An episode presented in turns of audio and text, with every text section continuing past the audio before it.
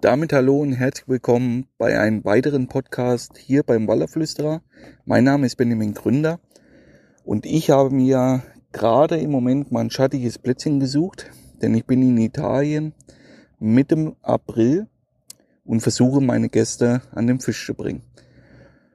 Und jetzt haben wir Mittagspause, die Sonne hat richtig Kraft schon und ich möchte mir mal ein Thema annehmen, was mir der Mike geschrieben hat aus der Community.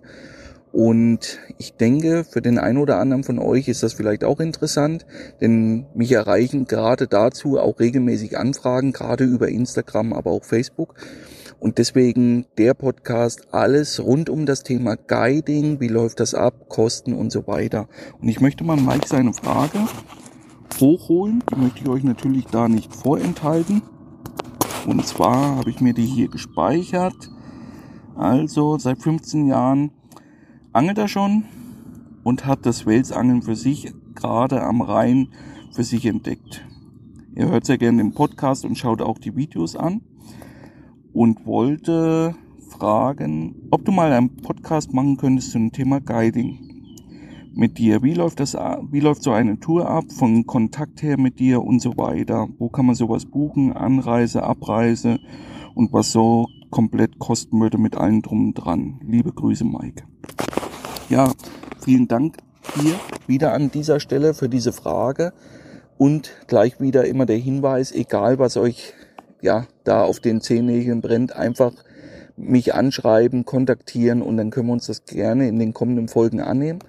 Und diesmal, wie gesagt, direkt vom Fluss diese Frage rund um das Thema Guiding. Ich bin ja seit 2008 hauptberuflich als selbstständiger Angelguide unterwegs, hatte meine allererste Tour 2007 und schon da hört man, glaube ich, raus, dass das ja so ein Sprung ins kalte Wasser war. Denn das kam nicht auf den eigenen ja, Mist gewachsen, dass ich auf einmal Guide werde, sondern aufgrund von Anfragen und von den Kollegen von mir und mach mal das und hin und her. Und damals stand sogar noch die die, das konkrete Angebot im Raum in den Camp als Guide angestellt zu sein. Das habe ich aber glücklicherweise, das ist alles Zufall gewesen, nicht gemacht, obwohl das sehr ja, spitz auf Knopf mal davor stand. Und dann, wie gesagt, 2008 der Sprung ins kalte Wasser, in die Selbstständigkeit und dann mit Leuten zum Angeln zu gehen. Als allererstes, um die Frage da mal ein bisschen einzugrenzen, bevor wir dann auf andere Themen nochmal kommen, rund um das Thema Guiding-Kosten. Kosten sind aktuell 900 Euro pro Person und Woche. Da muss man gleich dazu sagen, es gibt ein Angebot, was ich mache, das mache ich aber sehr selten, das sind Vertikaltouren. Da nehme ich auch maximal zwei Mann mit. Drei habe ich jetzt auch mal gemacht. Zwei finde ich aber besser, allein schon vom Schlafen her und vom Platz auf dem Boot sind zwei Mann besser, weil ich ja natürlich in der Form dann auch mit angel und von daher sind drei Mann auf dem Boot perfekt, um dann effektiv das zu fischen. Kosten sind dann immer 1000 Euro pro Nase bei der Vertikaltour. Ansonsten, wie gesagt, hauptsächlich richtet sich ja alles auf dieses Ansitzfischen aus. Das sind zwischen drei und vier Gäste und 900 Euro pro Person und Woche. Nebenkosten sind immer die Angelkarte aktuell 75 Euro in Italien für ein Jahr. Das Bootsbenzin und Köderfische geht dadurch alle Tourteilnehmer. Da müsst ihr rechnen zwischen 2 Euro aktuell der Sprit für verfahrene Liter Benzin und 4 Euro, wenn wir einen Köderfisch hier kaufen. Das geht dann durch alle. Sind in der Regel, wenn das gut läuft, auch mal 80 Euro pro Nase on top für Sprit und Köder. Ich mache das dann immer ganz gerne so. Ich sage den Leuten, die die Interesse haben, einen Termin. Das gucke ich immer, wie die Messetermine fallen, ob andere Termine ins Haus stehen und so weiter. Und dann sage ich meinen Interessenten hier in der und der Woche würde ich euch was anbieten. Und ich biete auch nur Termine an, wo ich ein gutes Gefühl habe, beziehungsweise gute Erfahrungen. So ist es richtig. Ich würde jetzt nicht auf die Idee kommen, jemanden was anzubieten im August oder im Juli, nur damit ich jetzt eine Guiding-Tour voll mache, sondern ich suche mir Termine raus, wo ich in der Vergangenheit selber schon gut fangen konnte. Juli, der ganze Hochsommer etc. ist für mich, weil ich das oft gemacht habe, immer die undankbarste Zeit. Ich bin zum anderen auch nicht so der Sommermensch. Kann sein, dass da viele Leute besser mit zurechtkommen. Aber für mich ist das nichts und die Fänge waren in diesen Phasen meistens sehr schwer. Und von daher, das mache ich dann ganz bewusst und suche dann halt Termine, wie gesagt, wo die Vergangenheit öfter erfolgsversprechend war wie die Nullrunden.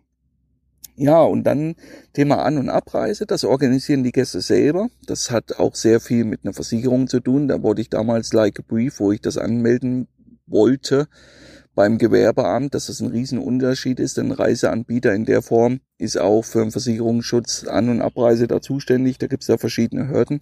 Das sind alles so Kleinigkeiten, Learning by Doing.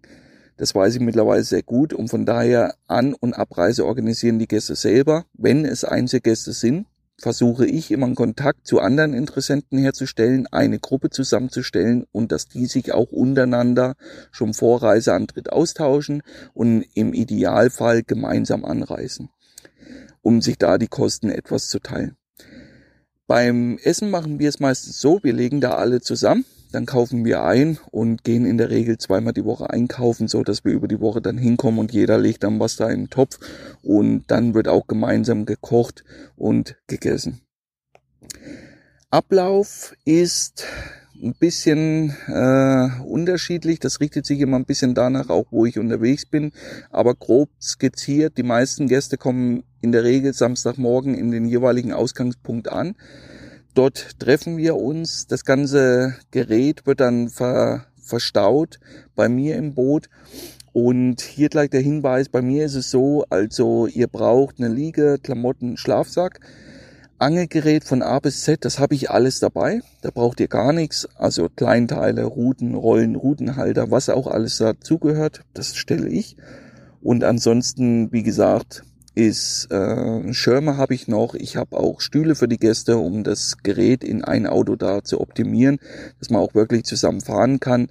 Und so stelle ich dann vieles schon bereit und die Leute brauchen wirklich nur Schlafsack, Klamotten, eine Watthose, eine Liege und eine Tasche mit Sachen, die wichtig sind, eine Kopflampe, ja, eine Regenkleidung und so weiter. Aber das ist dann alles im überschaubaren Rahmen, was man dann für so eine Tour braucht. Wenn wir das alles verstaut haben, gehen wir raus und mein idealer ja, Punkt ist immer drei Gäste. Drei Gäste, da kann ich am besten arbeiten und das hat einen relativ einfachen Hintergedanken und das ist, ich fange immer mit allen zusammen an. Das ist, hat sich so eingebürgert über die Jahre hinweg. Das heißt, wir gehen auf einen Platz, wo ich denke, der könnte produktiv sein und geben diesem Platz immer zwei Tage. Und am ersten Morgen, sprich nach der ersten Angelnacht, wenn da nichts passiert ist, bleiben wir auch an diesem Platz sitzen. Nur der Unterschied ist, ich gehe dann mit ein, meistens auf mein Boot und hänge das irgendwo in Sichtnähe nochmal hin. Das kann eine Steinpackung sein, das kann aber auch ein Querabriss im Fluss sein, was auch immer. Und so erweitere ich immer mein Horizont beziehungsweise meine Angelmöglichkeiten. Das ist so ein Punkt, der immer wieder ganz, ganz wichtig ist, auch wenn es um das Thema Fangen geht. Natürlich fahren die Gäste hierher, um einen großen Fisch zu fangen. Das steht außer Frage. Ganz, ganz klar. Natürlich weiß ich aber auch, dass ganz viele Gäste ohne den großen Fisch nach Hause fahren. In allererster Linie ist es ganz, ganz wichtig, dass die Leute als allererstes Spaß haben an Natur. Und dieser Spaß hängt halt mit vielen anderen Faktoren auch zusammen. Das können die Campmöglichkeiten sein. Wenn da irgendwas in Argen ist, schlägt sich auch das aufs Gemüt. Das können Kleinigkeiten sein, von der Parkplatzsituation über die Duschen, WC-Anlagen, was auch immer. Und das bekommt natürlich meistens dann ich ab, der Guide, weil wenn die Gäste angefressen sind, wo sollen sie es dann sonst auslassen? Das ist immer so ein Punkt. Und wie gesagt, ich weiß dann natürlich, dass viele kommen wegen diesem großen Fisch, aber in allererster Linie geht es ja darum, den Leuten einen runden, sorglosen Urlaub erstmal zu ermöglichen, dass jeder seinen Fisch fängt und natürlich immer in der Hoffnung auch was Großes zu fangen, ganz klar, sonst wäre man nicht am Grande Fiume, der für große Fische bekannt ist. Aber immer wieder, das ist ganz, ganz wichtig, weil in den Medien sehr oft die Leute öfter mal eine falsche Vorstellung davon haben, was dann wirklich an großen Fischen gefangen wird. Und das kann natürlich mit vielen Faktoren zusammenhängen. Das kann immer damit zusammenhängen, dass die einzelnen Angelteams schlecht angeln. Das ist natürlich eine Möglichkeit. Aber bei so vielen Gästen, die über das Jahr an diesem Fluss unterwegs sind, sind natürlich nicht nur Urlaubsangler. Das sind viele dabei, die den Fluss regelmäßig befischen, die sehr fit sind, die viel arbeiten, viel machen, verschiedene Angeltechniken beherrschen und so weiter. Und wenn ihr dann mal seht, wie wenig, wirklich wenig, sehr große Fische da kommen, Klar, wenn man die Medien da studiert, scheint das teilweise anders zu sein, aber das ist halt auch sehr oft dem geschuldet, dass die Fische dann mehrfach gepostet werden. Das passiert, das wird wissentlich, unwissentlich, wie auch immer, einmal so, dann ein paar Monate später nur einzeln, wie auch immer. Und auf einmal verzerrt das für den einen oder anderen so ein bisschen das Bild und er denkt nur, der hat wieder ein 250 und der hat ein 240 und so weiter. Und man kriegt es aber schon sehr gut mit, wenn man viele Monate im Jahr an so einem Fluss unterwegs ist, wie wenig wirklich dann Fische, sage ich mal, der 100 Kilo Klasse gefangen werden. Nichtsdestotrotz, das ist natürlich dann immer das Greifen nach dem Stern, so ein Fisch, aber der ist für jeden möglich. In allererster Linie geht es mir darum, konstant Aktion zu haben und das ist sehr oft viel, viel schwieriger wie der eine große Fisch. Das klingt natürlich erstmal blöd, aber es ist viel schwieriger, in vielen Phasen im Jahr eine Session ins Laufen zu bekommen. Und Laufen heißt halt, dass ich in der Nacht ein, zwei Fische fange. Und wenn ich das halt nicht habe und dann wirklich nur ein, zwei Mal die Route krumm geht, und ich hatte das dieses Jahr im Frühjahr erst wieder, so ein Plan hin und dann ist das sofort aufgegangen, mega geilen Fisch da gefangen und dann denkt man, ja und geil und jetzt wissen wir, wie es läuft und dann kommt drei Tage nix oder zwei, das ist dann Pustekuchen. Natürlich sind die anderen dann angefixt und mich ärgert das dann ein Stück weit, weil dieser eine große Fisch, den kann ich ja nicht gezielt mir raussuchen das ist ja immer dieses Problem. Ich kann ja nicht gezielt sagen, heute angeln mal auf Fische bis 220, ab morgen dann nur auf Fische bis 250 und ansonsten machen wir Fische bis 2 Meter. Das ist nicht möglich. Es ist hier alles möglich, viel mit Gegebenheiten, mit der Platzwahl, mit der Hartnäckigkeit, mit dem Sitzenbleiben, riesengroßes äh, Thema. Sitzen bleiben, gerade ein strategisch günstiger Platz, diesen auch mal auszusitzen. Das fällt natürlich manchen dann auch schwer, wenn dann Fangmeldungen reinkommen vom einzelnen Teams und man hat dann wirklich mal ein, zwei Tage nix, dann auch mal diesen Schneid zu haben, zu wissen, der Platz ist gut und das ist halt das, was diesen Job als Guide sehr oft sehr, sehr schwierig macht. Und deswegen, wie gesagt, drei Mann sind für mich perfekt, denn ich mache das sehr häufig und trenne das. Und dann mache ich das sehr oft so, ich habe dann sehr oft zehn Routen. Das heißt, das Zweierteam hat sechs Routen im Einsatz. Ich habe dann nochmal vier zusätzlich auf dem Boot, wo der Einzelgast dann bedient. Und da kommen wir gleich zum Bedienen. Der Guide drillt nie mit. Also ich habe ganz selten, dass ich selber da mal einen Fisch drill. Mir ist es wirklich wichtig, mein Job ist erledigt, wenn derjenige seine Bilder hat. Und das ist ein sehr oft ein hartes Stück Arbeit, manche Touren auch etwas leichter. Aber das ist für mich immer so der Punkt, wo mein Job erledigt ist. Wenn derjenige ein schönes Fischbild hat, ein Fisch, der auch mal einen Kampf geliefert hat, und da sind wir gleich beim nächsten, was sehr, sehr schwierig ist, eine Wertigkeit von einem Fisch. Auch das hängt sehr oft mit dem Konsumverhalten von Social Medias zusammen. Es gibt viele Leute, die gebrandmarkt sind mit irgendwelchen Zahlen, unbewusst, immer wieder, das ist unbewusst, nicht weil die mir das auf die Nase binden, dass die dann so einen Fisch fangen wollen, sondern weil die regelmäßig diese Fischgrößen lesen. 250, 260, wie auch immer. Und auf einmal sind die voll mit irgendwelchen Wissen beziehungsweise Zahlen. Und dann wird sich da ausgetauscht und hin und her und bei euch so und auf einmal fängt der nachts um zwei auf 300 Meter Distanz 1,20 Meter Fisch. Das ist eigentlich immer dann dasselbe, dass du diesen Fisch sofort wieder released nach dem Fang. Und das ist immer wieder so ein Stück weit, was mich auch selber ärgert, aber man ist natürlich selber daran auch mit Schuld, ganz klar. Aber bei, zum Beispiel beim Vertikalangeln habe ich noch nie einen Meterfisch wieder so reingesetzt, ohne wenigstens mal kurz ein Bild zu machen. Denn auf einmal ist das ein ganz anderer Fisch, wenn jeder seine Rute in der Hand hält auf einmal einen Ruck in der Rute bekommt und schlägt da an. Da ist das ein ganz anderer Fisch, wie als wenn ich dreimal die Nacht aufstehen muss, auf 300 Meter Distanz erstmal korbeln muss, über die Sandbank laufen muss, wo ich dann den Stein noch mit beikorbel, weil der Fisch so klein ist, dass er die Reißleine nicht schafft. Und dann hebe ich halt so einen Meterfisch hoch, den ich nicht einmal gemerkt habe. Der hat auf einmal einen ganz anderen Stellenwert wie beim aktiven Angeln. Und das ist ein Stück weit undankbar, weil dann Leute, oh, wieder nur so ein kleiner und dann, ja, wo fängt das dann an und wo hört's auf? Und das ist auch sehr oft ein Problem, was natürlich Gäste immer wieder unbewusst den Guide dann mitgeben, aber das nagt dann schon an mir, gerade an mir. Ich nehme mir das dann schon an, wenn mir dann einer im Biss schon sagt, äh, und wieder nur ein kleiner, dann weiß ich schon, dass der wegen was anderen hier ist. Und natürlich immer wieder, das ist möglich, keine Frage, aber eben nicht regelmäßig. Sonst wäre es ja nicht mehr besonders. Das sollte jedem klar sein. Ein Fisch ab zwei Meter ist und bleibt ein großer Fisch. Egal wo, egal wann. Es gibt Phasen, da fallen die leichter, aber ein Fisch ab dieser Größe ist für jeden immer noch ein Lebensfisch. Die Möglichkeiten sind heute unbegrenzt Open End, aber wie gesagt, konstant jeden Trip mindestens jeder ein, zwei Meter Fisch, da könnt ihr das mal gerne mir mal auf Instagram schreiben. Wie viele Teams von euch fahren regelmäßig am Po und jeder fängt bei einem Trip an dem Po ein zwei Meter. Und dann sieht die Welt schon sehr oft komplett anders aus. Das sind immer wieder so Sachen, was ja wichtig ist.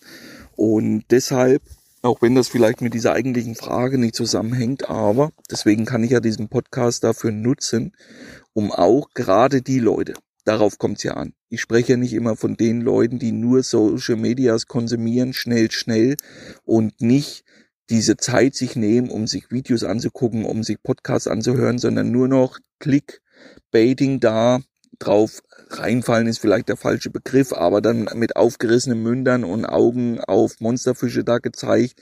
Das zieht natürlich mehr Leute, das steht außer Frage, dessen bin ich mir bewusst.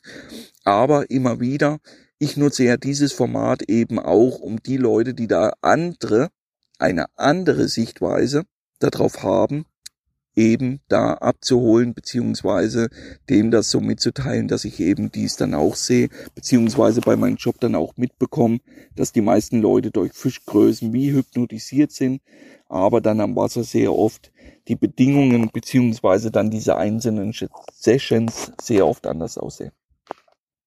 Ja, und das ist im Prinzip schon das große Thema zum Guiding, wie ich es mache. So arbeiten wir immer und dadurch, dass ich dann halt immer abwechselnd ein mit aufs Boot nehme, haben wir einen, ich sage dazu immer einen Basisplatz. Dort essen wir zusammen. Ich esse sehr häufig einmal am Tag richtig, das heißt mittags.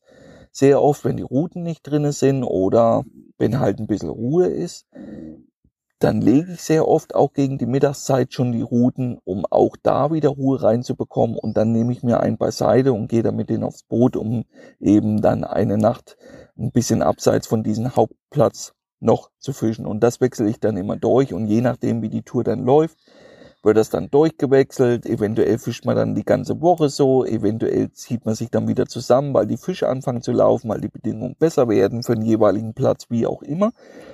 Und dann fische ich immer sechs Tage und sechs Nächte. Das heißt immer von Samstag bis Freitag. Am Freitag ist dann Finish, dann fahren wir wieder rein.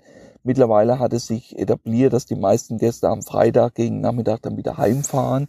Denn für die meisten ist der Anfahrtsweg auch überschaubar, je nachdem aus welcher Ecke von Deutschland oder Österreich die sind. Und ansonsten fahren die meisten Gäste dann wieder Samstag früh, je nachdem. Und so läuft eine ganze Woche ab. Das ist alles zum Thema Guiding, wie ich es mache. Wie gesagt, falls da Fragen sind, ganz kurz auch hier nochmal die Info dazu. Ich mache Termine wirklich nur so in den Zeiträumen, wo ich denke, sie sind gut. Das schränkt natürlich einzelne Zeiträume ein. Und zum anderen habe ich relativ viele Messetermine, wo ich zugesagt habe für die kommende Saison. Und drei Mann sind auch nicht viele. Von daher ist es durchaus von Vorteil, wenn ihr mal Interesse an sowas habt, ein Jahr vorzuplanen.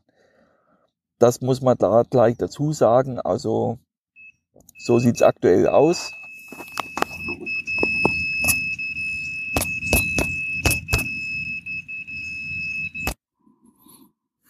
Ja, und jetzt habt ihr das mitbekommen. Jetzt war mal eine Pause drin. Bevor, ja, andersrum. Ihr habt erst den Piepton gehört und dann die Pause. Ich habe nämlich eine Karpfenrute mit drin. Und die laufen wirklich zurzeit sehr, sehr gut. Also, ich glaube, wir haben jetzt über 20 Fische in zwei Tagen. Richtig geil. Auch ein schöner Schuppi wieder. Mit etwa, äh, wieder ein schöner Schuppi. So rum. Erstmal da konzentrieren und er war 2,9 Zentimeter lang. Übliche Verdächtige, so circa 10 Kilo haben die. Toller Fisch, hat wieder einen tollen Drill geliefert und das macht auch diesen Fluss so besonders. Das sind mehrere Umstände. Natürlich immer die Chance für jeden, der hier fischt, auf einen sehr großen Fisch, auf einen Ausnahmefisch. Das zweite ist Urlaubsfeeling auf einen von den unzähligen Sandbänken. Ein Stück weit Abenteuer weil sich die Bedingungen extrem schnell ändern können, steigendes Wasser, fallendes Wasser und so weiter. Das ist immer wieder ein großes Abenteuer und dann, was für viele auch sehr interessant ist, relativ kurze Anfahrtswege, gerade so, wenn man in Bayern, Mitteldeutschland wohnt, da sind die Kilometerzahlen doch noch einigermaßen überschaubar. Ich hoffe erstmal, dass viele Tipps für diese Guiding-Touren dabei waren. Auch hier nochmal kurz der Hinweis, ich schreibe keine Termine fest aus. Ich mache das nicht. Ich mache auch mittlerweile relativ wenig Werbung beziehungsweise poste da relativ viel. Das mache ich mittlerweile gar nicht mehr. Also ab und zu mal ein Fischbild, klar, aber ansonsten halt man da so ein bisschen die Hand drauf, gucken immer, was am Wasser passiert. Das ist erstmal das Wichtigste, nicht immer wie Social Media läuft, wie viel Klicks man da drauf bekommt. Von daher, wenn ihr Interesse haben solltet, nehmt Kontakt auf, dann können wir uns da persönlich abstimmen und dann alles weitere. Ansonsten, wenn ihr Themenvorschläge habt, immer her damit. Wir hören uns dann schon in der nächsten Folge hier beim Wallerflüsterer Podcast. Euch alles Gute. Ciao.